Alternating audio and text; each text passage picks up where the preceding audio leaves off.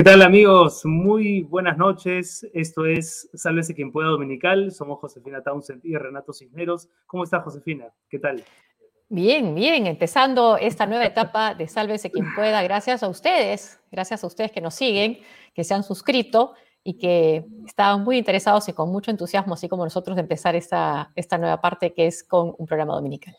Así es, casi el eslogan podría ser el dominical que tú te mereces pensando en nuestros, en nuestros muchos suscriptores. Esperamos estar a la altura. Y la verdad es que para que sepan que hay, por supuesto, material distinto de lo que ocurre en la semana, tenemos, como ya hemos presentado hace algunos días, la incorporación de Carla Ramírez y Heidi Grossman, que son dos estupendas y muy experimentadas reporteras que hoy van a compartir con nosotros sus primeros trabajos y la verdad es que van a dejar, yo creo, José, muchísimo de qué hablar. También, creo yo. Sí. Pero bueno, empecemos comentando algunas cosas antes, antes de, de arrancar ya directamente con los reportajes. Y quizá lo más llamativo de los últimos días, no sé si estás de acuerdo conmigo, sospecho que sí, es de pronto la reaparición de Pedro Castillo, el presidente que era muy hermético, que estaba muy evasivo con la prensa, que no daba entrevistas, ahora de pronto está apareciendo mucho más, tiene reuniones con más personajes y, por ejemplo, ahí, tenemos ¿no? una reunión más bien de las últimas horas con la mayoría de representantes de los principales medios de comunicación. Sí, y a su izquierda, ¿quién está? A su izquierda está Erasmo Wong, de Willax, ¿no? Probablemente el medio que no solamente ha sido crítico, sino que dentro de sus críticas también ha incorporado muchas desinformaciones o informaciones no contrastadas y que sin embargo ha formado parte de, eh, del grupo con el que se ha entrevistado al presidente. Está, bueno, eh, representantes de Panamericana, de ATV, de, América, de RPP, de Corporación Radial, de la Sociedad Nacional de Radio y Televisión. El Ministro de eh, Justicia. así es, ¿no? Hay que decir que también nos pasaron la voz a los del sé quien pueda para formar parte, pero declinamos, declinamos para estar lejos del poder. Sí, pero bueno, interesante lo que dices. Parece que se ha decidido hacer política el presidente Pedro Castillo. Ha habido tantos reclamos porque apareciera, ya al punto que recuerdas la frase de Alberto Vergara que había sido vacado por Vladimir Cerrón. Bueno, mm. aquí está ejerciendo eh, su cargo, acá lo vemos con los gobernadores regionales, también ha estado, eh, claro, en un video lo hemos visto con Julio Velarde, como diciendo yo también, yo he sido que, lo he convocado. Se ha reunido hasta, con, hasta con Gareca, se ha reunido, ¿no? Con Gareca se ha reunido también y salen todas estas imágenes. A la vez, también está Vladimir Cerrón apareciendo más, ha dado una entrevista extensa al portal Sudaca, va a aparecer hoy día también en Canal N, Guido Bellido hoy en La República, mm. eh, también en Canal N, entonces no sabemos si es un tema que es coordinado o más bien es eh, frente a estas apariciones hay reacciones, ¿no? Sí. Algunos, algunos malévolos en el Twitter dijeron, Mari Carmen Alba se rectificó. Y le da la mano.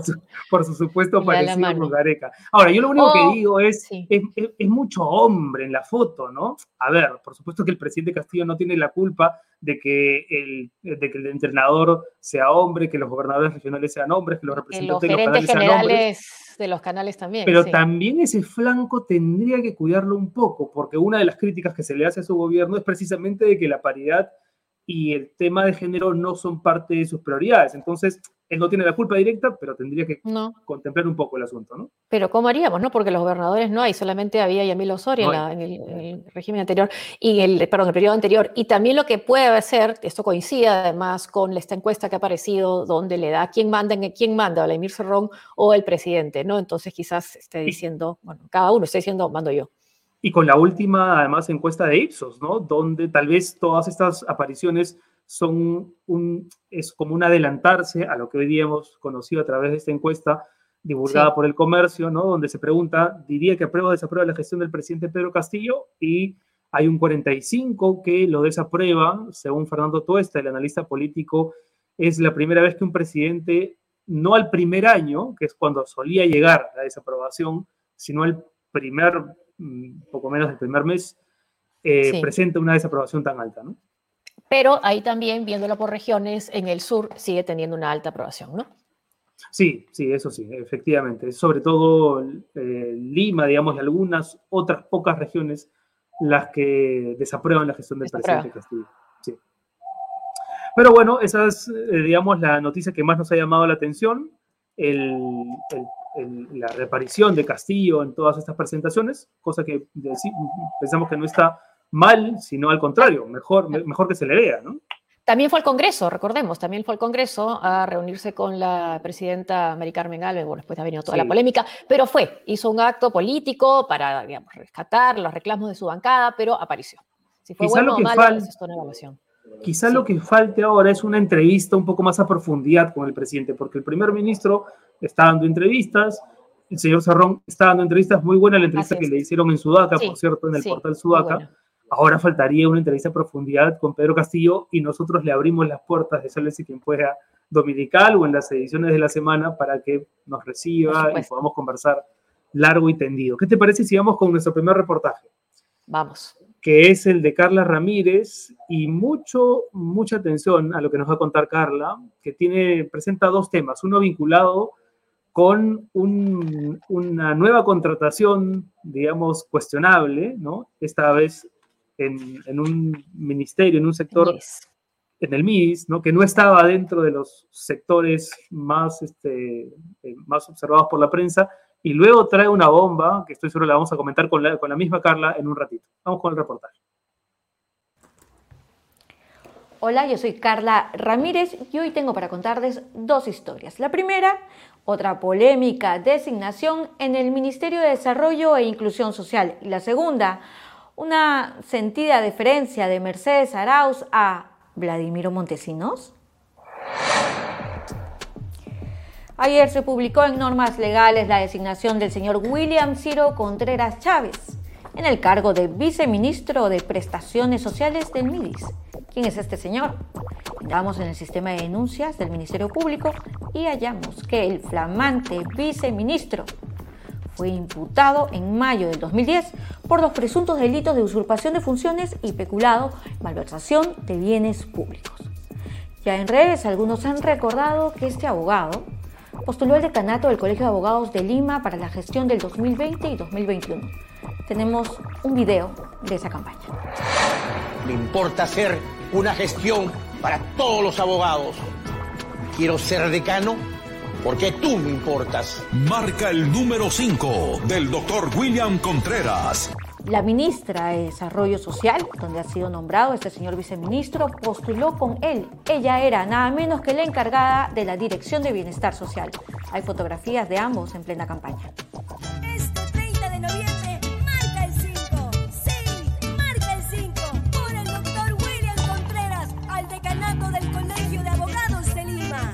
Las pretensiones con el Colegio de Abogados de Lima parecen vigentes, al punto de que Boluarte ha sorprendido con el anuncio de un piloto para legalizar o titularizar las ollas comunes.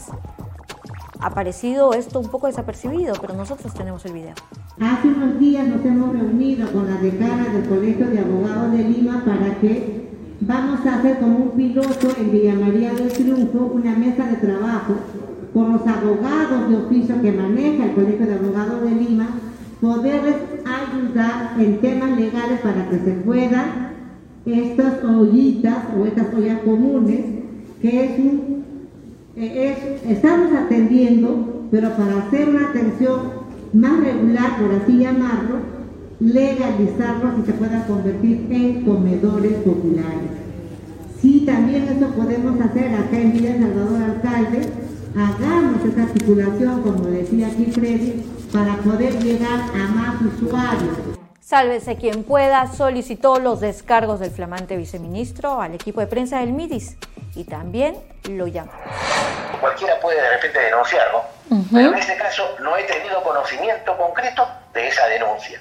Pero la los cargos, los cargos son, son digamos, los nombres no son poca cosa, ¿no? Digamos, para, un funcionario público, hablar de, un, vamos a decir, antecedente o una pasada imputación por usurpación de funciones, especulado, y además malversación de bienes públicos, como que suena eh, bastante... no se trata de una malversación de bienes públicos, son recursos del Colegio de Abogados de Lima. Es un dinero que era en la caja de previsión social del abogado que tenemos nosotros que fue un movimiento de alrededor de 400 mil dólares. 400 mil dólares. Se compró esos 400 mil dólares al mejor precio de ese momento, al, a través de las recomendaciones de nuestros sectoristas. ¿Sabe ella que usted tiene, usted tuvo ese problema con el Colegio de Abogados y de, esta imputación? Por cierto que es, es, por cierto que es público conocimiento, pero no hay, le digo respecto a esa imputación, cualquiera puede ser un delito y no, este proceso no se ha llevado a cabo, habrá sido archivado, ni siquiera sé, ni siquiera yo desconozco ese tema, no ha habido un proceso alguno. Bien claro, señorita. Y si de vicepresidente se trata, tenemos un detalle insólito de Mercedes Arauz. Algunos recordarán que ella publicó su primer libro sobre su último andar político en septiembre del 2020, titulado Meche. El éxito de esta publicación ha sido tan grande que ha llegado a la propia celda del multicondenado por corrupción y delitos contra los derechos humanos Vladimiro Montesinos. El libro fue hallado durante una diligencia fiscal el 28 de junio pasado, luego del escándalo de los audios de Vladimiro Montesinos intentando influir aquella vez en los resultados de la segunda vuelta electoral. Hay una diferencia de tres puntos todavía. Sí, así es. A, favor de él, o sea, hay que todavía trabajar duro.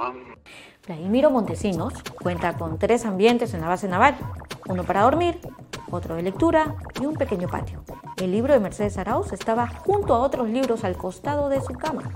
La dedicatoria de Mercedes Arauz dice, para el doctor Montesinos, espero que este libro le muestre mi mirada de los últimos 50 años de nuestro Perú y lo importante que es cuidar nuestra democracia.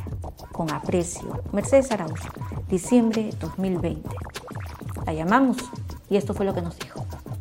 Bien, no recuerdo el detalle, pero como le dije, alguien que yo conozco me trajo varios libros para autografiar y bueno, fue una situación medio incómoda, me pidió un autógrafo para este señor y lo llené, ¿no? Pero la verdad que no, no es porque tenga mucho interés, yo le puse algo así alrededor de la defensa de nuestra democracia, algo así y que la verdad yo en el libro soy crítica también en el periodo Fujimori Montesinos, ¿no? Así que fue simplemente como un poco una situación incómoda donde alguien que yo conozco me pidió el, el, tema del libro, no la firma un libro como firmé para muchas personas, ¿no? Que me lo han pedido, pero bueno, quizás un error, pero no, no, una situación incómoda de verdad porque no, no tengo ninguna relación con ese señor.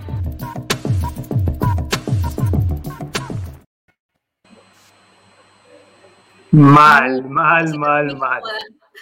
¿Qué situación muchas personas que me lo han pedido, ¿no? Pero no muchas personas, pero este caso es la persona, es Vladimir Montesinos.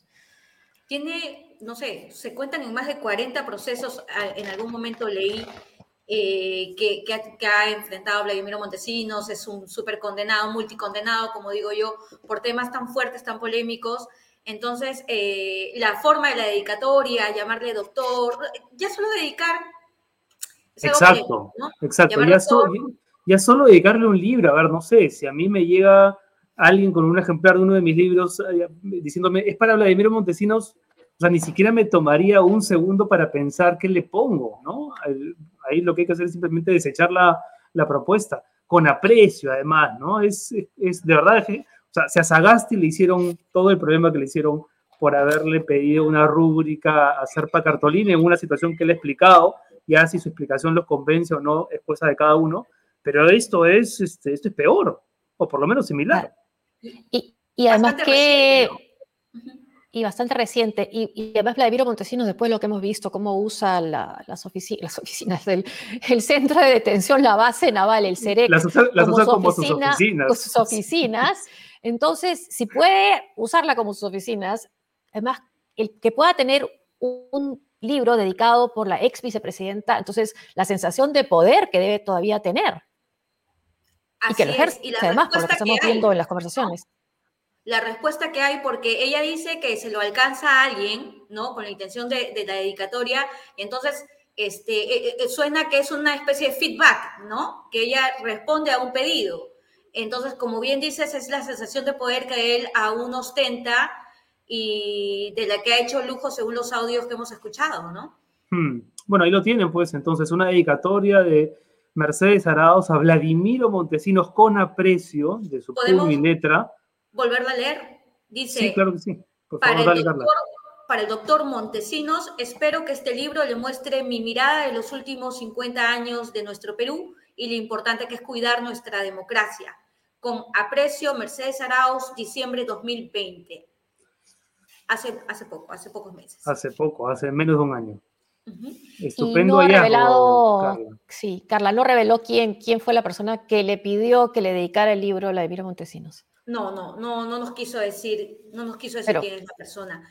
y fue encontrado en una, en una investigación, en una requisa en la cárcel, ¿no? En, una diligencia fiscal, a raíz del tema de los audios, ¿no? Que, se, que fueron publicados. Ahora, por supuesto, ahora, del reportaje que nos, que, que has compartido con nosotros, Carla, por supuesto que esto de Montesinos y la dedicatoria de Meche llama mucho la atención, pero no nos olvidemos de William Ciro Contreras, este viceministro de, del MIDIS, ¿no? que tiene unos antecedentes que él mismo parece desconocer, usurpación de funciones, peculado, malversación de fondos.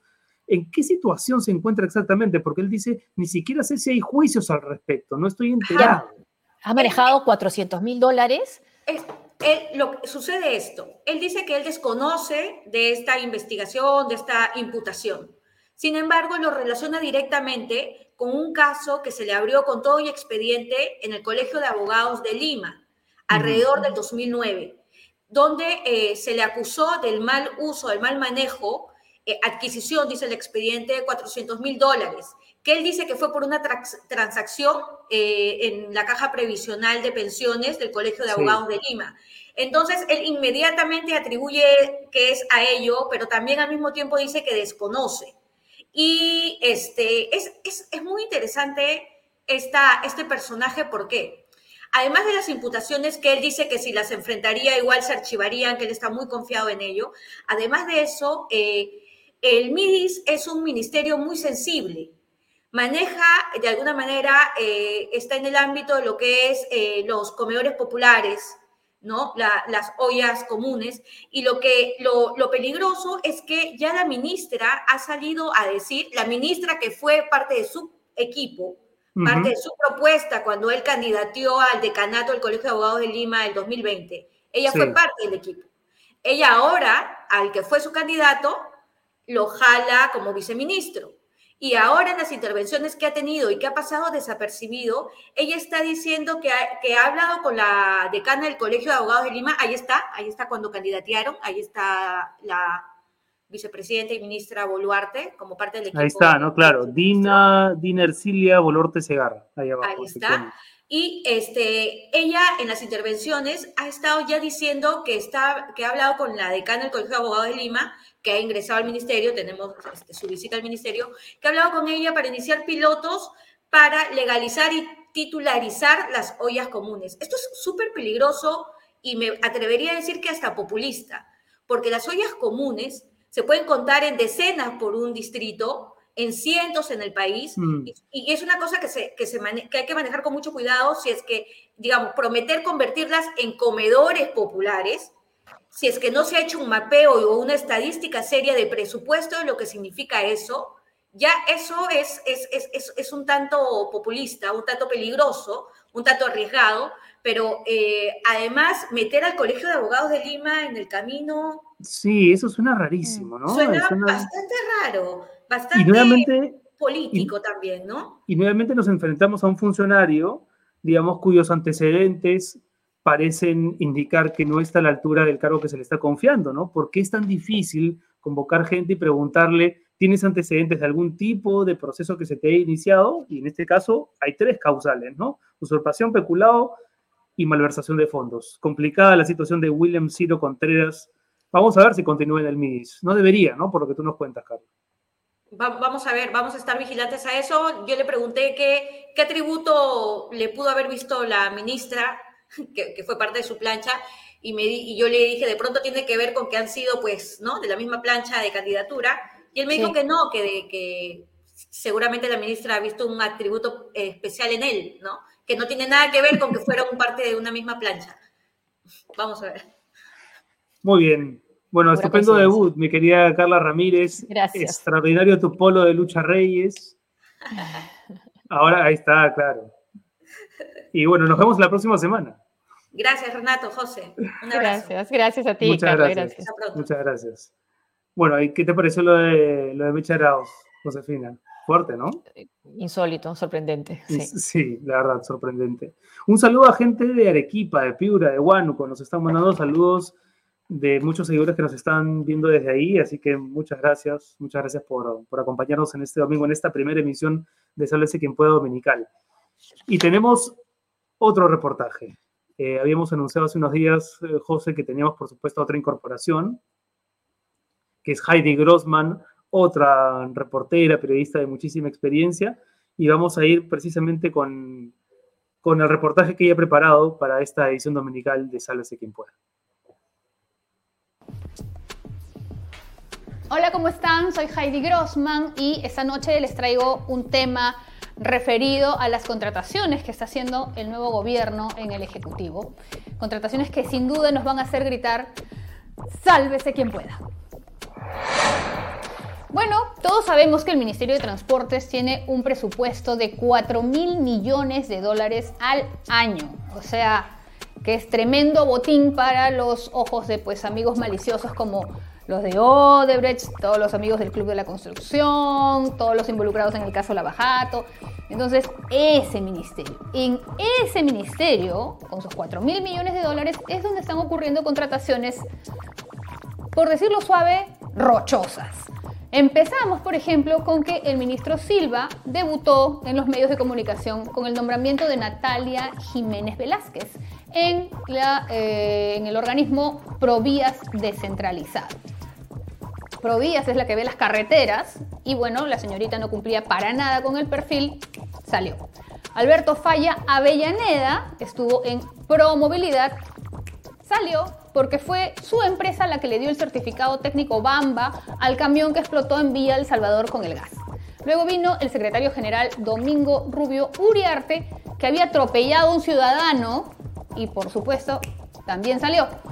El jefe de gabinete de asesores, Marco Tulio Falconi, renunció a los cinco días de haber sido nombrado. Salió. Todos, todos los nombramientos y todas las contrataciones se le caen al ministro Silva. A todos estos nombramientos fallidos se le suma el de Luz Angélica Apolinario Yanco. ¿Quién es esta guapa señora? Soy Angélica Apolinario, represento al partido político Perú Libre, voy con el número 8 por Lima Metropolitana. Dicen que es la luz de los ojos de Vladimir Cerrón. Ella es una combativa militante de Perú Libre y según las fuentes es pues cercana al señor Cerrón porque ella también viene de Junín. Ella ha sido nombrada como directora de la Oficina de Diálogo y Gestión Social del MTC. ¿Qué tal? Eh, gracias por el espacio y saludar también a toda la población que nos está escuchando. ¿no? Que es una oficina encargada nada menos que de manejar los grandes conflictos sociales alrededor de las grandes obras del MTC, como por ejemplo el corredor minero de las Bambas, eh, tremendo polvorín, que además están en paro desde el 23 de julio y hasta el primer ministro tuvo que viajar. Eh, también, por ejemplo, están obras como eh, la hidrovía amazónica, el aeropuerto de Chinchero en Cusco, el manejo con las comunidades amazónicas, el manejo con los gremios de transportistas. Entonces, estamos hablando pues de eh, grandes conflictos sociales que ahora van a estar en manos de esta señora, que será la cabeza del equipo de gestión social. Sí, yo creo que el núcleo familiar es la cédula viva de, todo, de toda la familia, ¿no es cierto? La familia se debe cuidar y proteger. Tendrá un estupendo currículum vitae como para haber llegado a ese puesto, ¿no? Vamos a echarle una mirada a su currículum. La señora, en efecto, ha presentado un CV documentado ante el Ministerio de Transportes, aquí lo pueden ver, y coloca como experiencia laboral administración de ventas en la empresa Kang. O oh, sorpresa, el certificado de trabajo lo firma ella misma. Qué raro, ¿no? También pone administración y ventas en Golden Minerals y otra vez el certificado lo firma ella misma como representante legal. Otra vez, qué raro. Eh, además, consigna como experiencia laboral 20 años como consultora de Natura y además recepcionista en una empresa y azafata en el restaurante de Mirta Salcedo. La señora solo tiene un trabajo en el Estado y es el de haber sido regidora en la municipalidad de San Luis. En el CV no se observa ningún curso, ni de pre ni de posgrado, en temas de manejo de conflictos sociales.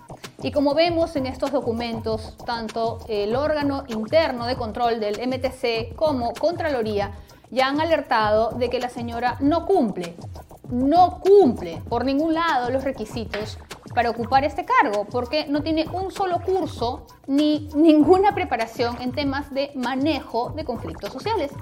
Pero además, una perla más. La señora colocó en su CV que ha sido gerente de un baño turco que se llama Skin Services y que funciona en San Borja. Pues el trabajito lo retiró de su CV cuando postuló y fue nombrada en el MTC.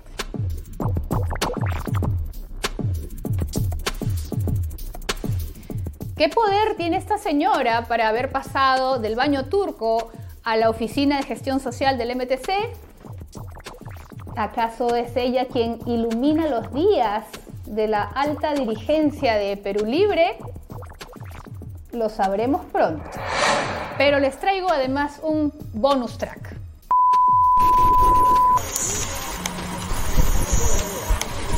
Hablando de nombramientos, en el Ministerio del Interior hay una fiesta, o mejor un festín electoral. Resulta que los militantes de Perú Libre en los comités de Talara y Catacaos en Piura, en la provincia de Mo en Puno, en Huancavelica, entre otras regiones, están haciendo nada menos que elecciones entre ellos mismos para ver quién se queda con el cargo de prefecto o subprefecto. Existen 26 prefectos regionales, 196 subprefectos provinciales y 1.876 subprefectos distritales. Son más de 2.000 autoridades a nivel nacional y a todas ellas las elige la Dirección de Gobierno Interior del Ministerio del Interior. Las elige aplicando filtros, pidiendo antecedentes penales, policiales y obviamente viendo la idoneidad de las personas. Pues en este caso, los militantes de Perú Libre están haciendo elecciones hasta con notaria pública, como vemos en el siguiente video. Vamos a ser nosotros testigos del conteo oficial de los votos verificados con la presencia de la doctora Giselle Guzmán, quien se encuentra eh, justamente aquí. 3, 4, 4, Diana. Señor, ¿de qué habla? Por favor, mantenga ya. ¿no? Y pues la conclusión es que el señor Jaime Arizábal eh, gana justamente este proceso de elecciones. muchas felicidades al señor Jaime Arizábal. En Perú Libre las cosas funcionan así. Todo es tan democrático que ya falta nada más que hagan un bingo para ver cuál de ellos se queda con el cargo.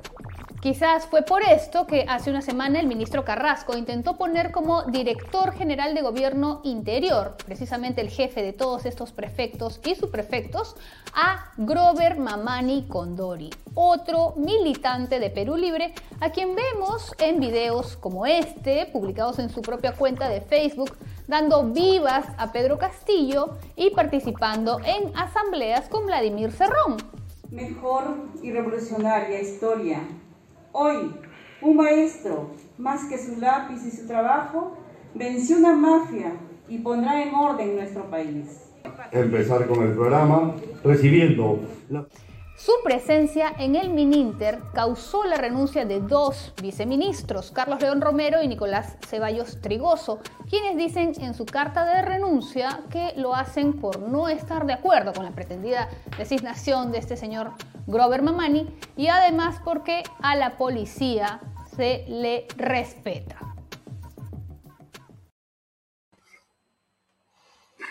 Bueno, una estupenda terrible cronología de lo sucedido tanto en el, en el eh, MTC como en el Mininter. ¿Cómo estás, mi querida Jaime? ¿Cómo estás? encantada. Encantada de estar con ustedes.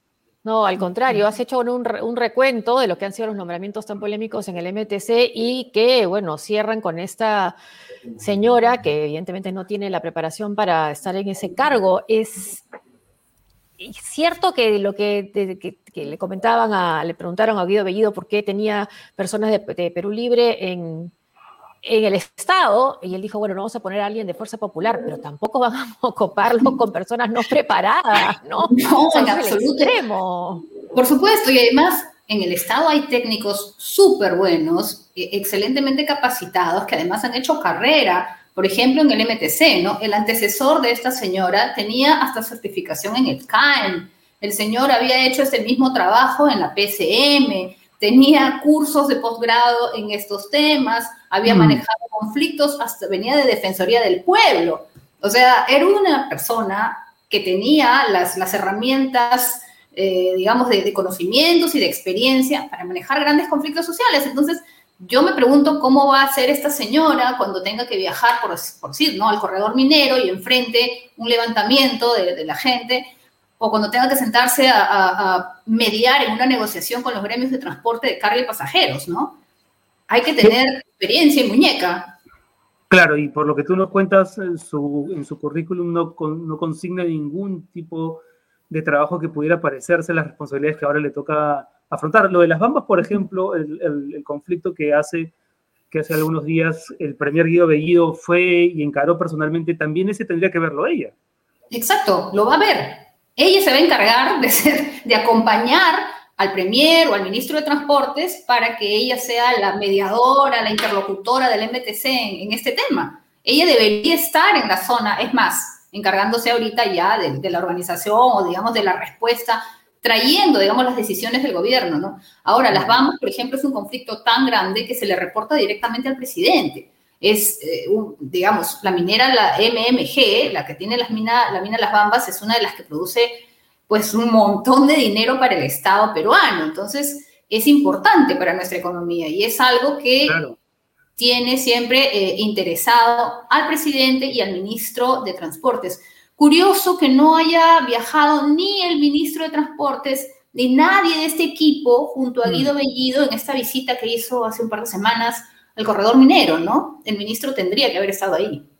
Eh, claro, Vamos. quería quizás tener protagonismo, lo que estábamos hablando también al comienzo del programa, eh, Guido Bellido, ¿no? Ahora, lo que es especialmente preocupante, es preocupante, por supuesto, todo lo que está pasando en el Estado, pero en el MTC lo es por el presupuesto que tiene.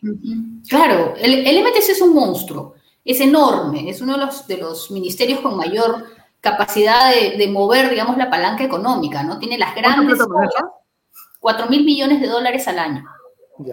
Es un montón de plata. Y tienen las grandes obras, puentes, carreteras, entonces son grandes cantidades de dinero que, por ejemplo, si tú le, le pones un poquito de, de- pisas el acelerador, digamos, en el MTC y ejecutas más dinero, la ejecución del Estado crece. Entonces, de verdad, es uno de los grandes timones, digamos, ¿no? de- del gasto del Estado. Entonces, en los conflictos en donde sabes que, que a veces el gasto no va a poder ejecutarse si no tienes la anuencia de la población, tienes que tener un equipo fuerte de diálogo y la cabeza de este equipo va a ser esta señorita, ¿no? Que, que bueno, ya salta la vida. Vamos, a ver cuántas, fi- cuántas filiales de Skin Services van a proliferar en los próximos años. Claro, bueno, mira, o sea, que, que- que venda Natura me parece súper bacán, No, pero... claro, pero no es está preparada y- diferente al de estar manejando conflictos sociales, ¿no? No, y si tampoco tuvo éxito el gobierno anterior, los gobiernos anteriores en manejar muchos conflictos sociales, no significa que vayas a colocar a una persona pues sin ningún tipo de experiencia. Hay que irse, hay que irse a un baño turco para relajarse de todas estas, Estos estas- estas denuncias. Heidi, un, un placer trabajar contigo, la verdad. Muchas gracias por el, Gracias. por el gracias. reportaje. El Nos encontramos el próximo domingo. Heidi Grossman con estas revelaciones. Ya, ya está, ¿no? O sea, el MTC sigue siendo un botín que se ha confiado a la gente menos capacitada a la luz de los nombramientos que hemos estado A viendo en los ¿cuánto dura el ministro si es que llega a la cuestión de confianza? Que es el 26, ¿no? Que ahora cada vez suena más lejano, ¿no? A medida que uno sabe de estas cosas. Bueno, vamos con nuestra entrevista anunciada para hoy. Está con nosotros el fiscal José Domingo Pérez, a quien le agradecemos por, por aceptar estar con nosotros en esta primera versión dominical del programa. Muchísimas gracias. Eh, además, José Domingo tenía que ser ya desde el nombre más apropiado para el día imposible. ¿Cómo está? Esperemos que no, no, le abran otra investigación por ese Bueno, no lo sabemos hasta que concluya la entrevista. Las gracias a ustedes, eh, gracias. gracias. por la invitación en este estreno dominical y a disposición de cualquier pregunta que pueda absolver. Gracias. A ver, fiscal, hace creo que exactamente 10 días la Comisión Interamericana de, de Derechos Humanos decidió otorgarle medidas cautelares eh, a usted y a su familia. Exactamente cómo se han materializado estas medidas y cómo han eh, alterado su día a día, exactamente qué consisten. Cuéntenos. Bueno, mi día a día está alterado desde que me aboqué a la investigación contra Keiko Fujimori y Fuerza Popular, es decir, allá en el año 2017. Y creo que tranquilidad y normalidad es lo que más extraña a mi familia y yo. Pero bueno, entrando a lo que es esta medida cautelar, eh, debo agradecer a la Asociación Pro Derechos Humanos, a PRODE, al Instituto de Defensa Legal y al Centro por la Justicia y Derechos Internacional, CEGIL, quienes son eh, las entidades que han solicitado ante la Comisión Interamericana de Derechos Humanos la adopción de medidas de protección para mi esposa, para mi menor hijo y para mí. Eh, la comisión, a través de la medida cautelar del 25 de julio de este año, ha dispuesto que el Estado peruano adopte medidas necesarias para garantizar los derechos a la vida e integridad eh, personal, eh, medidas que eviten las amenazas, hostigamientos, actos de violencia, y bueno, investigar los hechos que han generado esta adopción de estas medidas. ¿no? ¿Y, en qué consisten esas medidas? Digamos, ¿hay mayor personal de seguridad? exactamente para, para entenderlo un poco. ¿Y qué pasaba? ¿El Estado peruano no se les estaba dando? ¿Que tuvo que recurrir a una instancia supranacional? Protección policial eh, tengo. Eh, se ha restablecido la protección policial para mi familia o en, eso estamos a través de las eh, coordinaciones que se está teniendo con las entidades correspondientes. Pero también lo que ha señalado la Comisión Interamericana es de que han habido actos de acoso, hostigamiento, eh, que se han producido en el desarrollo de estos años y que se han incrementado eh, en esta última campaña electoral y en mayor intensidad luego de que presenté la acusación fiscal contra Keiko Fujimori, Fuerza Popular y los otros acusados. Eh, lo que dice la Comisión Interamericana es que em, se ha visto afectada mi familia, en especial mi esposa, Vanessa Medina, a quien lamentablemente se ha buscado estigmatizarla, desacreditándola de la misma manera. Eh, a mí, eh, a través de una campaña eh, nefasta de terruqueo. Está de más decir eh, a qué nos referimos con todos estos agravios que, en redes eh, han circulado, pero que también se han materializado en actos físicos a través de estas incursiones que han hecho estos grupos violentistas de la resistencia y creo ahora denominados los combatientes, que han ido a mi centro de trabajo, bueno, y últimamente vinieron acá a mi domicilio, en donde me vi expuesto, mi familia. Eh, y bueno, eh, yo espero que el Estado peruano eh, pueda tomar alguna medida, no solamente en la protección policial, sino sobre todo en la investigación de quienes constituyen estos grupos, quienes financian estos grupos mm. y cuáles son los objetivos de estos grupos. Hoy, hay un, interesante artículo periodístico en Ojo Público precisamente respecto de la conformación de estas agrupaciones que se han caracterizado por sus manifestaciones violentas ¿no? en los últimos meses o años. Eh, que no solamente me ha afectado a mí, sino que ha afectado también al presidente del Jurado Nacional de Elecciones, al jefe de la OMP en estas últimas elecciones, y que yo creo que no son manifestaciones voluntarias, espontáneas, sino que tienen un financiamiento o un respaldo detrás de estas organizaciones. O sea, mm. ¿eso podría ser incluido también, por ejemplo, en su investigación sobre eh, el financiamiento de la campaña del, de este año de Keiko Fujimori?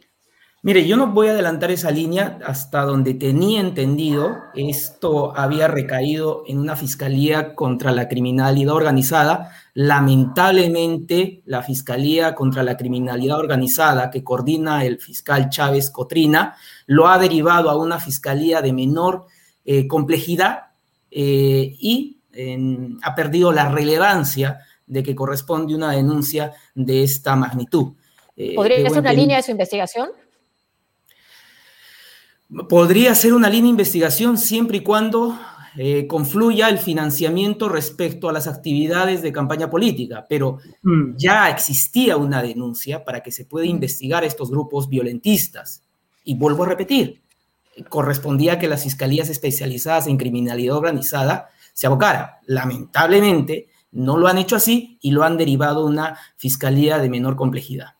Ahora, doctor, eh, sí. Eh, sí, un punto sobre esto nomás. Sí, sí, dale, José. Sí, eh, en la medida cautelar de la CIDH eh, se dice lo siguiente, los solicitantes, o sea, estas organizaciones que han presentado ese pedido, indicaron que el presunto beneficiario, o sea, usted, en meses siguientes estaría presentando diversas solicitudes fiscales en aproximadamente 20 casos en los que investiga delitos de corrupción que involucran a varias figuras públicas del poder en el país. ¿Esto es así? ¿Tiene pensado presentar más acusaciones en estos días y por eso además la preocupación de quienes han presentado este reclamo ante la Corte Interamericana. Hay que tener en cuenta de que en el equipo especial hay algunas investigaciones en curso, hay algunas otras que ya están con acusación penal y en el desarrollo de lo que corresponde eh, a las investigaciones debemos concluirlas. Eh, lo que se hace mención en este documento es de que las investigaciones que conduzco tienen una sensibilidad por las personas que están siendo sujetas a una investigación y por lo tanto puedo ser sujeto de represalia. En el caso de la investigación contra Fuerza Popular y Keiko Fujimori, eso ha sido evidente. Y que eso, eso, ya, se eso ya se conoce, ¿no? Pero ¿a quiénes estaría refiriendo con figuras públicas del poder en los próximos meses? Mire, nosotros estamos por concluir una investigación que se sigue contra la señora Susana Villarán y sus co-investigados. Debemos entender que esa investigación debe concluir el presente año. También tenemos la investigación que se estaba o que se está siguiendo contra eh, Pedro Pablo Kuczynski, que también es otro caso que debe concluir en los próximos meses. Y así son investigaciones que conforme acaben los análisis periciales, que son los últimos actos procesales o actos de investigación, para concluir podemos ya cerrar estas investigaciones. Es decir, nosotros tenemos ya casos acusados por, y casos por concluir. Solamente estamos a la expectativa que el Poder Judicial nos pueda convocar a las audiencias correspondientes para poder demostrar las pruebas que tenemos en estos eh, procesos o casos. Mucha gente decía durante la segunda vuelta, si gana Keiko Fujimori, ¿qué irá a pasar con el equipo especial? ¿No los dejarán trabajar a los fiscales? En fin, en cambio, si gana Castillo, esa era, digamos, una, una de las elucubraciones, seguramente van a tener más tranquilidad para seguir con sus indagaciones. Pero ahora resulta que también hay una investigación contra los dinámicos del centro que compromete al partido de gobierno. Yo sé que usted no está necesariamente frente a esa investigación, pero forma parte del Ministerio Público. Mi pregunta es, ¿la Fiscalía viene trabajando con normalidad? ¿Sienten alguna presión de parte del nuevo gobierno, porque sí están, sí están, digamos, directamente en una investigación que atañe a personajes tan vinculados al poder como Guido Bellido, Vladimir Cerrón, etcétera. No, y gracias por la pregunta, porque eso me permite manifestar el respaldo al fiscal superior Rafael Vela como jefe no solamente del equipo especial, sino también de las fiscalías supraprovinciales de lavado de activos, que ha tenido una intervención oportuna y adecuada en defensa de la investigación que se ha iniciado en relación al caso que usted ha hecho mención.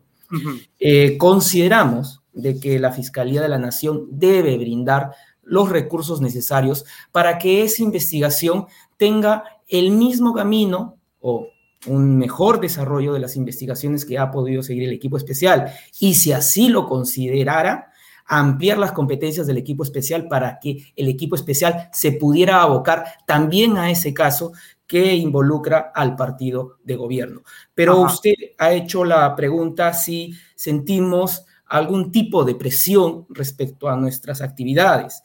Mire, yo le voy a hacer mención algo que probablemente ha pasado desapercibido en los medios de comunicación, que implica una presentación de una moción eh, de orden del Congreso de la República, la 054, presentada el 11 de agosto del año 2011 por parte del congresista oficialista Pasión Neomías Dávila Atanasio. ¿Qué es lo que pretende este señor congresista? La creación de una megacomisión investigadora multipartidaria encargada de investigar el fenómeno del lawfare en el Perú. En buena cuenta, dice esta moción de orden del señor congresista, que todas las fuerzas políticas del espectro ideológico se han visto afectadas por la instrumentalización de los órganos de la Fiscalía y de la Justicia en, su contra por razones políticas, ¿no? Es decir, se trata de generar espacios de investigación política que van a afectar la autonomía y la independencia tanto de la Fiscalía como del Poder Judicial. Y está de más decir que quienes están conformando el Congreso de la República actualmente, en su gran mayoría, pues están vinculados a partidos políticos que están siendo eh, objeto de investigaciones. También decirle a usted que está en el Congreso de la República la observación que hizo el expresidente Francisco Sagasti a la autógrafa de ley que modificaba varios artículos del Código Procesal Penal que fue aprobado por el Congreso eh, recientemente. Eh, eh, Sobre colaboración eficaz, ¿no? Exactamente, que esperemos que no sea aprobado por insistencia, porque ciertamente estas modificaciones lo único que van a favorecer es a quienes se encuentran investigados y que hemos visto tienen sendos representantes en el Congreso mm. de la República. Ahora, ¿no va a ser más fácil, quizás, o, más directo, esta acusación contra los dinámicos del centro cuando ya existe esta ley número 30997 que expresamente prohíbe este financiamiento de eh, las organizaciones políticas? ¿No va a ser una causa más... Eh, fácil de demostrar un financiamiento ilegal, habiendo ya esta ley? Miren, lo que... 2019, sí. Lo que ha señalado el fiscal superior Rafael Vela respecto al análisis que ha hecho de este caso es de que la actividad criminal ha tenido un avance eh, cualitativo por parte de la fiscal eh, Boni Bautista allá en Junín y que lo que corresponde ahora a la Fiscalía de Lavado es la investigación de cómo se han insertado estos eh, activos, estos capitales en la campaña electoral. Entendemos que la posición que está asumiendo el fiscal Richard Rojas es una, eh, un compartimiento, una aceptación de las estrategias de investigación de los fiscales del equipo especial, es decir... O sea, organización criminal. Exactamente, que estamos hablando de una organización criminal. No esta ley, no esta ley de agosto de 2019 y que entendemos de que se está investigando por lavado de activos. Es por eso que es la necesidad que la Fiscalía de la Nación amplíe las atribuciones del equipo especial para que sea el fiscal Richard Rojas o quien disponga el fiscal Rafael Vela, este caso de los dinámicos del centro se investigue dentro de las estrategias de investigación del equipo especial que ha dado resultados. ¿Cuáles son los eh, resultados? Porque no hay todavía... Acusaciones que no dependen ya de la fiscalía. Mire, eh, tenemos el 31, y el 31 eh, de agosto y el 1 de septiembre las audiencias de control de acusación del Poder Judicial de una acusación que hemos presentado en marzo de este año. Desde el año 2019 tengo presentadas las acusaciones del caso Metro de Lima y hasta ahora no avanzamos en las audiencias de control de acusación. Pero sigue ampliando, el caso porque ya incluyó también el financiamiento de la campaña 2021. No, ese es un caso nuevo. Es un caso nuevo porque ante la evidencia injustificada de eh, gastos en campaña, es que se ha abierto una investigación. Pero eso corre por cuerda separada. Y eso sí con la ley, con la nueva ley de agosto de 2019. Mire, he considerado calificarlo como delito de lavado de activos. En este momento, las diligencias preliminares o la investigación inicial está bajo esa calificación.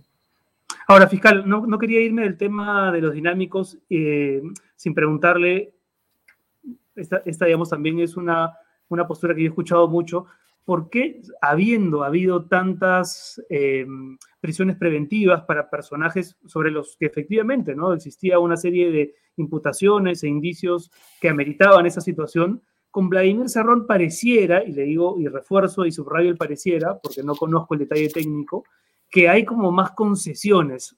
Hemos escuchado audios, hemos visto informes, el comercio ha sacado eh, constantes reportes sobre su vinculación con el caso de los dinámicos. ¿Por qué no amerita, en el caso de Vladimir Serrón puntualmente, una prisión preventiva?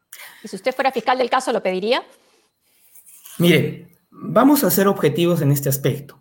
La investigación de los dinámicos del centro en el rubro corrupción de funcionarios ha sido o viene siendo investigada eh, en las fiscalías anticorrupción que están jefaturadas por el fiscal superior Omar Tello.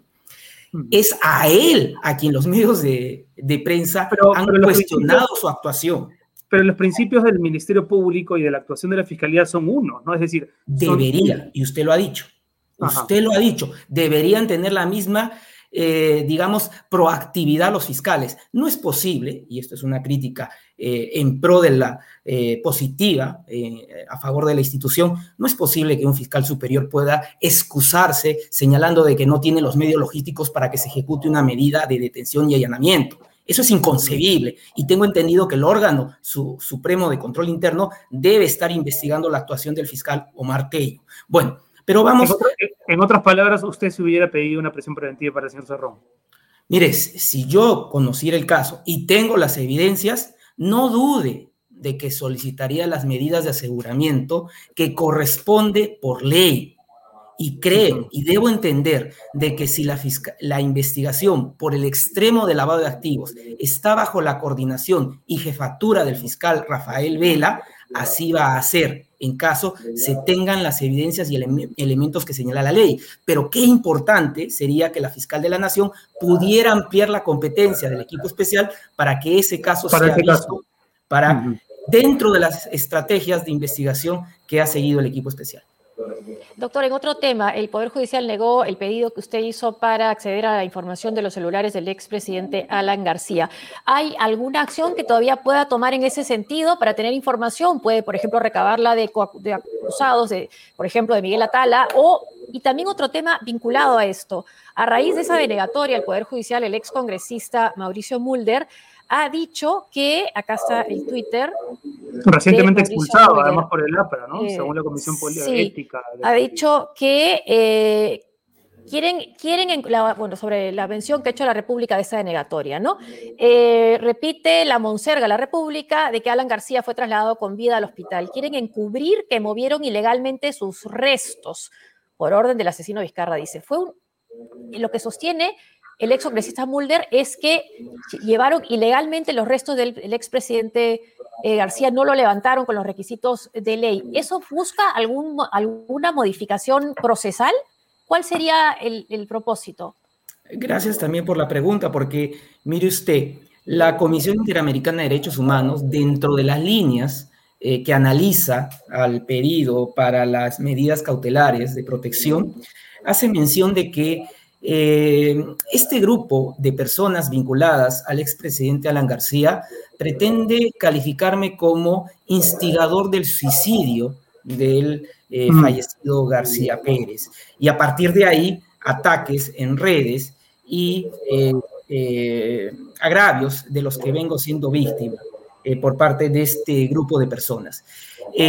al respecto, le comento, en el año 2019, contábamos con la orden judicial de allanamiento, incautación y detención preliminar de Alan García Pérez.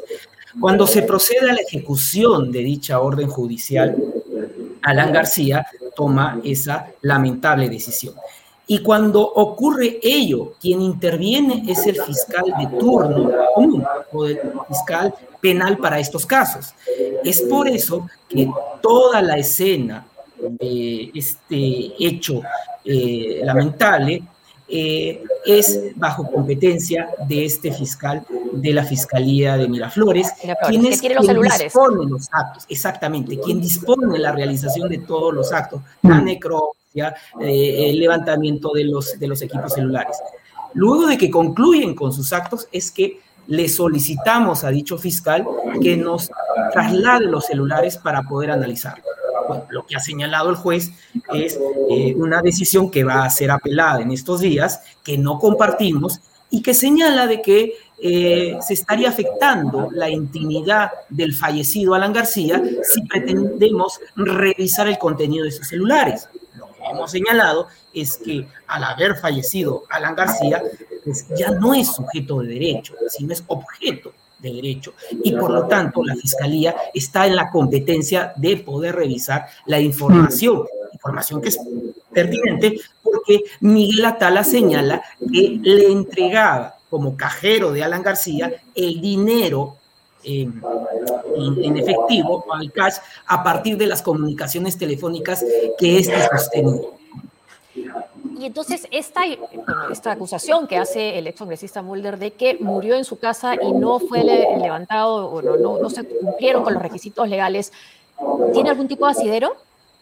Mire, considero de que la Fiscalía de Miraflores, que es la que se ha encargado de estos actos, tanto del levantamiento del cadáver, la necropsia, eh, o el levantamiento del de, las diligencias que se han llevado a cabo, es la que tiene que responder a los cuestionamientos que ha realizado o que pueden realizar respecto al fallecimiento de García Pérez. El equipo especial, mi persona, no nos hemos abocado a ninguna de esas diligencias consecuentes del suicidio de Alan García. Eh, fiscal, ya, ya para ir, ir, cerrando esta parte de la conversación, ¿por qué aceptar la invitación de la Universidad Católica para formar parte de su planilla docente sabiendo que eso podría reforzar, y lo digo incondicional porque no es una cosa que yo crea, pero sí es una, un estereotipo que, de dominio público tal vez, que eso podría reforzar la supuesta relación que existe entre el Ministerio Público y la cúpula caviar. Lo voy a decir así para que usted tenga también la oportunidad de responder. Insisto, no es que yo crea que la católica es cuna del caviarismo, pero es lo que se dice. Y tal vez usted lo ha considerado antes de decir, sí, acepto. Bueno, tendríamos que definir qué es caviar, porque Vladimir Cerrón hace poco ha dado una, una concepción de, de, lo que para algún sector significa.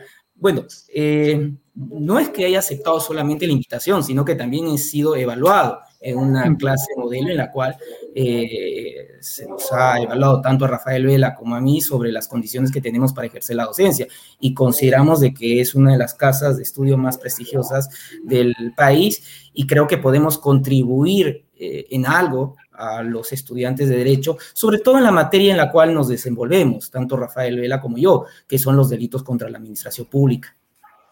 Ahora, una, una, pregunta de un, de un seguidor que, que, nos dice lo siguiente. Eh, ¿no, ¿No considera usted que en muchas de las acusaciones que ha hecho la Fiscalía, algunos buenos funcionarios, funcionarios honestos, se han visto implicados y han terminado cayendo, por ejemplo, en gastos de abogados? Eh, y ponía, por ejemplo, el caso de, de Proinversión y Toledo, ¿no? que un soborno de Toledo termina implicando a muchos otros funcionarios que no quieren saber nada con el Estado, que no quieren interesarse en la carrera pública porque sienten que eso automáticamente los va a llevar eventualmente a un juicio por esta actitud, en, muchos casos del Ministerio Público y de fiscales como José Domingo Pérez.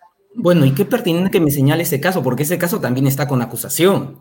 Desde agosto del año pasado está acusado y el Poder Judicial está llevando las audiencias bueno, no con la celeridad que eh, quisiéramos, ¿no? Eh, bueno, cuando la fiscalía evidencia la comisión de un hecho delictivo y tiene las pruebas, definitivamente tiene que cumplir con las facultades que la Constitución y la ley orgánica del Ministerio Público señala. Y en ese orden, toda persona está garantizada que eh, va a hacer esta investigación y este proceso respetando sus garantías y el debido proceso. Sobre las eh, prisiones preventivas, ¿no cree usted que ha habido un exceso de estas medidas para evitar, bueno, lo que, lo que establece la ley en los casos este, precisos y taxativos y que más bien han parecido ser una manera de buscar las confesiones, de prácticamente quebrar voluntades? Mire, pero ustedes me preguntan sobre si se solicitaría una prisión preventiva contra Vladimir Cerrón y en este momento ustedes están cuestionando eh, una institución que esté señalada en el Código Procesal Penal y que incluso es lo que justifica esta moción de orden del congresista de Perú Libre para la creación de una megacomisión de lawfare, es decir, eh, la afectación de eh, la política a través de la aplicación de las instituciones eh, judiciales o la politización de la justicia. Eh, mire, la Fiscalía ha aplicado lo que señala la norma. En algunos casos nos han amparado los jueces y en algunos otros no. Hemos visto en esta entrevista y he podido darles una respuesta cómo el propio Poder Judicial no me ha amparado el pedido para revisar los dos equipos celular del fallecido García Pérez. No es que el Poder Judicial siempre nos van a nos van a dar las medidas, sino que cuando tengamos medidas debidamente sustentadas, los va a dictar. Y en los casos en los que hemos solicitado, se ha evidenciado ciertamente de que eh, se justificaba eh, las prisiones preventivas que hemos solicitado. Fiscal, queremos eh, Aunque después fueran liberados los que estuvieron bajo prisión preventiva pero sobre todo por la pandemia. No hay que olvidar que la pandemia, así como ha afectado a toda la ciudadanía, ha afectado a las causas judiciales. También ha afectado porque no, podían estar en esas condiciones penitenciarias las personas. Claro, pero no fue el caso de, por ejemplo, el expresidente Humala, ni tampoco el de Keiko Fujimori, ¿no? Bueno, eh, Keiko Fujimori sale en el transcurso de la, de la pandemia y en el presidente Humala creo que fue antes de la pandemia por eh, la, medida que dispuso el Poder Judicial. Por cierto, respecto al caso de Kiko Fujimori, también eh, hay, hay, digamos, fecha posible para una sentencia. ¿En qué va a quedar ese tema? Porque lo último que se supo es que ya la Fiscalía había cumplido con su parte y, y, ahora entramos en un terreno, digamos, un poco ambiguo. ¿Qué es lo que debería tocar? ¿Qué es lo que usted espera? Bueno, ¿cuándo va a haber sentencia? Si pronosticamos, según lo ha señalado el periodista César Romero en el Twitter, eh, no sé si jocosamente, que en el año 2026 todavía va a seguir ah, llevándose a cabo el proceso penal. Eh, bueno, esperemos que no, esperemos de que el Poder Judicial, como creo que está tomando las acciones, pueda eh, lograr medidas de descarga procesal medidas que los jueces se aboquen exclusivamente a los casos de relevancia eh, nacional, emblemáticos, y que podamos tener respuestas oportunas, que puedan satisfacer precisamente eh, el interés eh, nacional que entendemos que eh, atraen estos casos. esperemos de que el próximo año ya podamos estar en la mayoría de los casos en juzgamiento y que la ciudadanía pueda presenciar cómo los testigos, los colaboradores eficaces, los acusados declaran públicamente sobre los hechos que la Fiscalía ha acusado. Estos paneles eh, que salían durante la campaña contra el comunismo, por ejemplo, eh, ¿van a ser parte de la investigación en el financiamiento de la campaña del 2021 de Keiko Fujimori? Sí, eh, casualmente se ha citado a personas que tienen una vinculación con lo mismo. a partir de, estos, de estas siguientes semanas deben estar declarando algunas eh, personas relacionadas a, estas actividades. Obviamente todo eso tiene que ser esclarecido. Estamos en una investigación preliminar respecto a lo que corresponde a la campaña del año 2021 y van a ser llamadas a la Fiscalía. Y en el caso de eh, las conversaciones con Vladimiro Montesinos, ¿es pertinente? Ah, o sea, ha llamado la atención, ha sido sorprendente que tenga este nivel de acceso al teléfono y de coordinar con operadores, pero lo que parece más bien en esa conversación es que no le hacen caso en la campaña de Keiko Fujimori. Esas llamadas también van a ser parte, ¿no? De la investigación, entendemos. Eh, esas llamadas están siendo investigadas por la fiscal suprema Betsabe Revilla, eh, con quien he tenido una entrevista eh, a través de videoconferencia la semana pasada, adelantándole la necesidad de que se reciba la declaración de Vladimiro Montesino eh, la doctora eh, no ha mostrado ninguna oposición que mi despacho pueda llevar a cabo esta toma de declaración de Vladimiro Montesinos. Entiendo de que en estos días debo programarla y constituirme a la base naval de Callao. Eh, no puedo descartar ningún hilo de investigación. Tengo entendido a partir de esta comunicación de que se hace necesario tomar la declaración de Montesinos Torres y ver cuál ha sido el nivel de injerencia y participación en el manejo financiero de Fuerza Popular en esta última campaña. Y la participación en política como ministro del fiscal, el ex fiscal Carrasco, ¿cuál, ¿cuál es su opinión? Porque hay un poco el temor que se repita la imagen o lo que se dio en el Brasil, ¿no? Con el juez Moro eh, yendo, siendo eh, ministro de Justicia del gobierno del presidente Bolsonaro. Y el temor es que finalmente pase también lo que pasó en Brasil, que el equipo de la Bajato ha sido prácticamente, digamos, digamos, no descabezado, pero limitado en sus funciones. Pero el doctor Juan Carrasco no ha pertenecido al equipo especial, ha sido un fiscal eh, de notable trayectoria en Lambayeque, en las fiscalías de crimen organizado. entendemos que ha tomado una decisión eh, bueno, esperemos de que en su gestión se logren los objetivos que se ha trazado. Eh, consideramos de que no es el primer caso, eh, hay casos anteriores de magistrados que han renunciado a la función para ejercer un cargo político. A la doctora María Zavala Valladares, por ejemplo, la doctora Carolina Lizárraga, eh, en otras circunstancias la doctora Marilena Ledesma para el Tribunal Constitucional. Y en el caso del doctor Juan Carrasco, lo que se cuestiona es la oportunidad de la renuncia que eh, mm. ha realizado. Eh, pero espero que, y eso es un compromiso de todos los fiscales del equipo especial, nosotros nos vamos a seguir abocando a nuestro trabajo eh, en mi caso, soy fiscal titular, nombrado por un concurso público, y mientras el Ministerio Público y la Junta Nacional de Justicia me lo permita, seguiré eh, llevando mi, función y mi labor. Fiscal, en esta, en esta versión dominical del programa tenemos un test que le vamos a aplicar a nuestros entrevistados, así que lo invitamos a ser el primero en responder nuestro siguiente segmento. que, tenga, que tenga cuestionario, un momento. Y vamos, vamos con la presentación, vamos con la presentación del test de Sálvese quien pueda.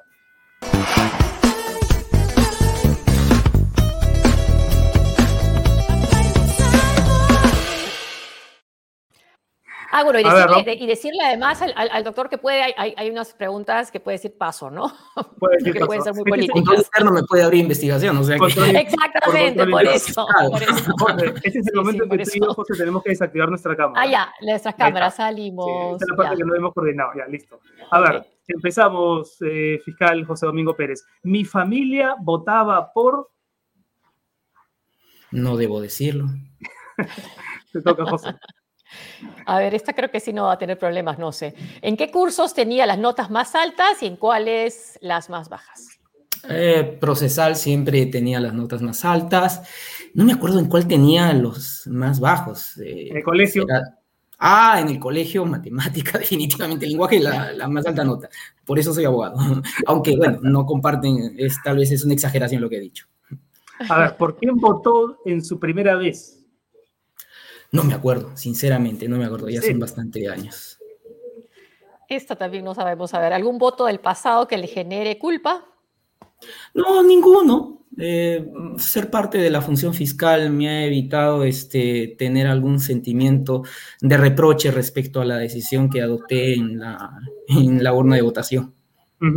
Eh, ¿Qué político envejeció mal? Bueno, ¿qué le podría decir, no? No quiero decir que cuál envejeció mal, pero quien tuvo un triste final fue García Pérez, ¿no? Mm. ¿A qué político extraña? Wow. Prefiero no decirlo, pero si podemos eh, señalar algún político que ha trascendido, el mismo García Pérez, ¿no? Este, la capacidad de hacer política de él, con crítica positiva o negativa, creo de que ha marcado un hito dentro de la historia reciente del país, ¿no? Sospecho que nos va a decir paso a la siguiente pregunta. ¿Qué político actual no debería jubilarse? Usted lo ha dicho con obvias razones. Paso. Si fuera presidente, ¿cuál sería su primera medida? No podría decir eso porque me abriría investigación control interno porque señalaría de que estoy haciendo un comentario de índole político. Político. sí. ¿Qué momento o imagen de la vida política peruana le conmueve y cuál le encuentra patético? Mire, creo que lo último a veces puede parecerlo, ¿no? El, tema de, de, que no logramos una estabilidad como, como, como país, como nación, y no estoy hablando del momento reciente. Estamos viendo cuántos años eh, eh, estamos teniendo un clima político de inestabilidad que creo de que quien se considera ciudadano o ciudadana eh, pues no comparte lo que nuestra clase política viene realizando, ¿no? Mm. El libro que más subrayó. La distancia que nos separa, lo ayuda. Mire, la vez pasada Renato me preguntó por libros que había leído y, en ese momento no lo señalé, pero claro, me identifica bastante. Y casualmente luego de la entrevista le comenté a mi esposa, ¿no? Eh, lo que relata Renato respecto a la relación con su padre es algo similar que yo tuve con, con el mío, ¿no? Un padre eh, bastante mayor, eh, y, bueno, siempre hay esos sentimientos que eh, me identificaron eh, con, con, con, ese libro, ¿no? Y, y que, que, creo de que quien ha vivido una relación distante con el padre se puede sentir identificado y que es lo que trato de que, que la relación con mi hijo no sea igual, ¿no? Mm, bueno, le dejo la mención fiscal. La columna que nunca deja de leer. Me gustan mucho las de Alberto Vergara.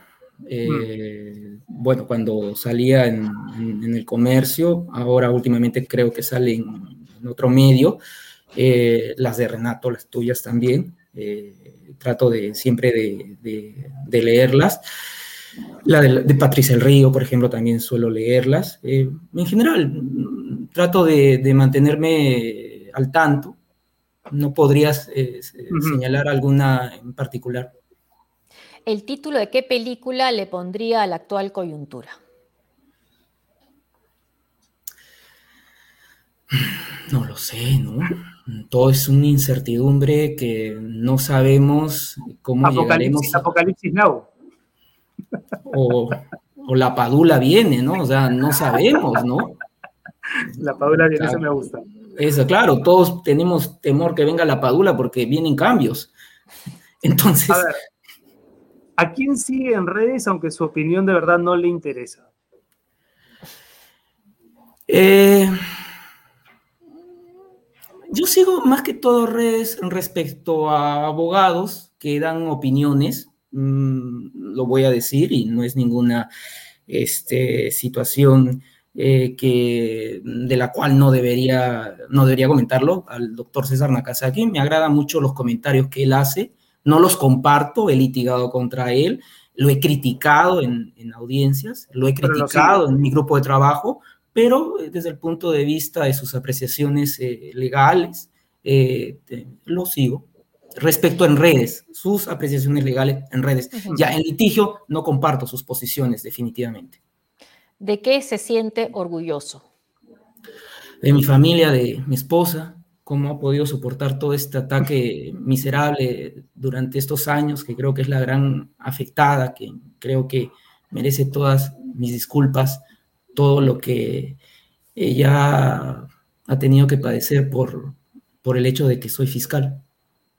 ¿Alguna vez se había envuelto en un escándalo policial y si la respuesta es afirmativa, llamó al general del aire para pedir ayuda?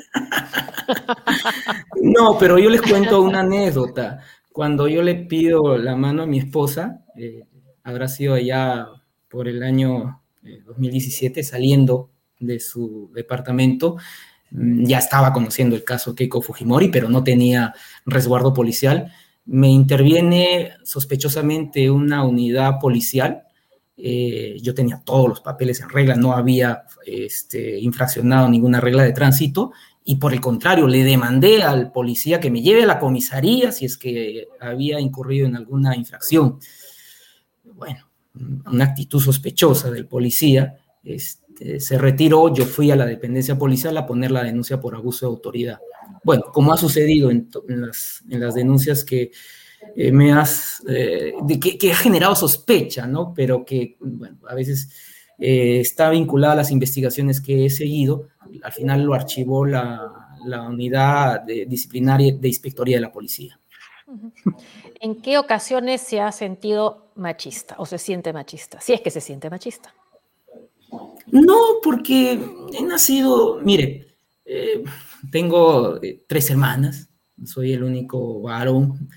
Me, me crió mientras mi padre trabajaba con mi madre, entonces no, no, no me siento machista, prácticamente no podría definir el, el concepto o actitudes o conductas.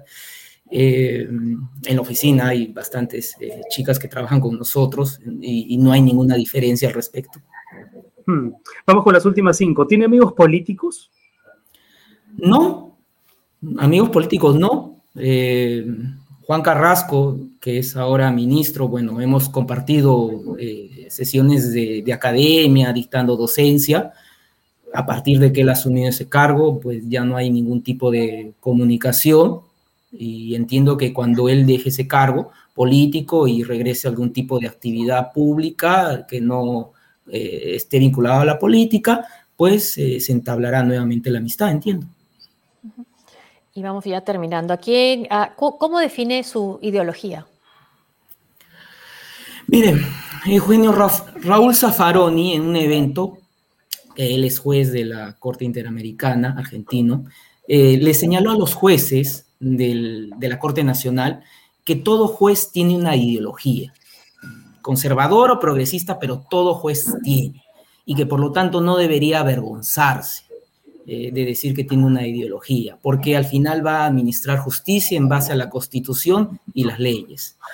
Eh, yo lo que le puedo decir que eh, tengo una apreciación respecto a los aspectos de nuestra sociedad que por el cargo que desempeño me, lo reservo y aplico lo que es la constitución y la ley en el ejercicio de mi función. Uh. Últimas tres. ¿A quién le daría el último paracaídas antes del accidente? ¿A Porky o a Vladimiro?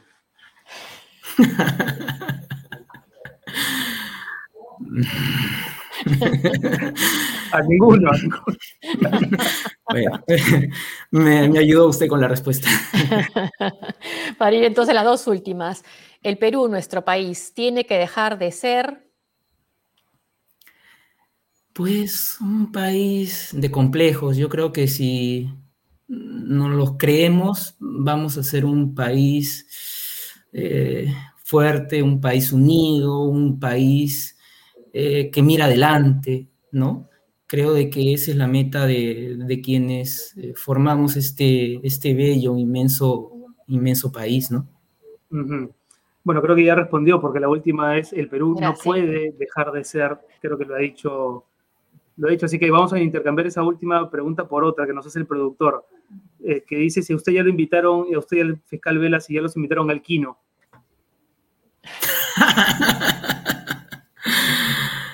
Eh, no, pero ahí aparece mi caricatura en polo verde eh, en, este, en estos dibujos, entonces creo que estoy representado ahí. Muy bien, ha sido el, Ampay, el primer Ampay Me Salvo, quién sabe ese quien pueda dominical.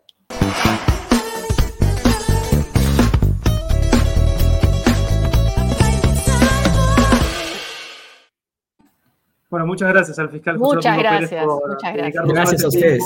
Y, gracias, y, esperamos, en todo caso, saber cómo, cómo progresan los, las distintas investigaciones que lleva adelante en el Ministerio Público. Muchas gracias, fiscal.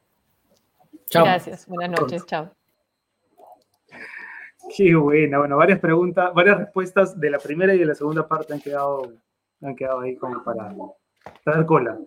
Así es.